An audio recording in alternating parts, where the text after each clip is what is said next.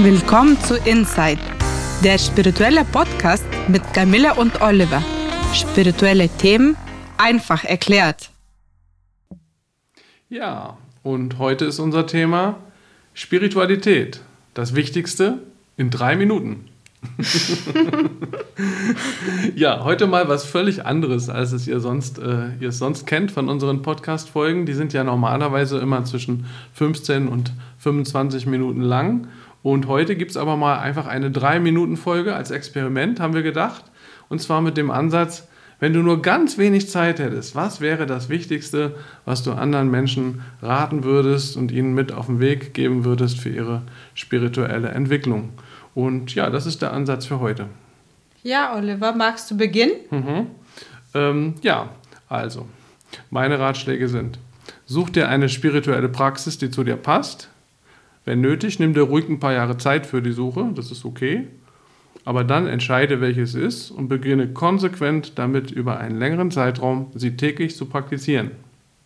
Für den einen ist es Meditation, für den anderen Reiki oder Yoga oder was anderes. Man muss seins finden und dann aber dranbleiben. Was die restlichen Stunden des Tages angeht, wenn du nicht weißt und auch nicht fühlst, was das Beste für dich ist zu tun in deinem Leben, dann hol dir Unterstützung für deine Selbsterkenntnis kann sich zum Beispiel ein Geburtshoroskop stellen lassen von einem guten Astrologen oder eine andere Art von guter, authentischer, spiritueller Lebensberatung in Anspruch nehmen. Und ähm, wenn du es dann immer noch wirklich wissen willst mit dem spirituellen Weg, such dir einen spirituellen Lehrer oder Mentor, der kompetent ist und der auch zu dir passt. Beides muss erfüllt sein und der dich dann auf deinem individuellen Weg unterstützt und folge seinen Ratschlägen über längere Zeit. Grundsätzlich gilt dabei, Neuorientierungen sind möglich, aber nicht andauernd. Sei achtsam in deinem Leben, erkenne dich und die Welt, in der du lebst und handle entsprechend deinen Einsichten. So wird Karma sich auflösen und innere Freiheit entsteht. Hab Freude im Leben, lebe bedingungslose Liebe, wo immer es dir möglich ist, und Mitgefühl und sei in innerem Frieden, so oft es geht. Hab den Mut, auch mal wieder über dich selbst hinauszugehen und am Ende das große Paradox des Lebens zu umarmen. Dankeschön. Ja, und jetzt du. Spiritualität ist für mich eine neue Welt, mhm. wo ich lerne, mir Zeit zu nehmen und in mir selber zu ruhen.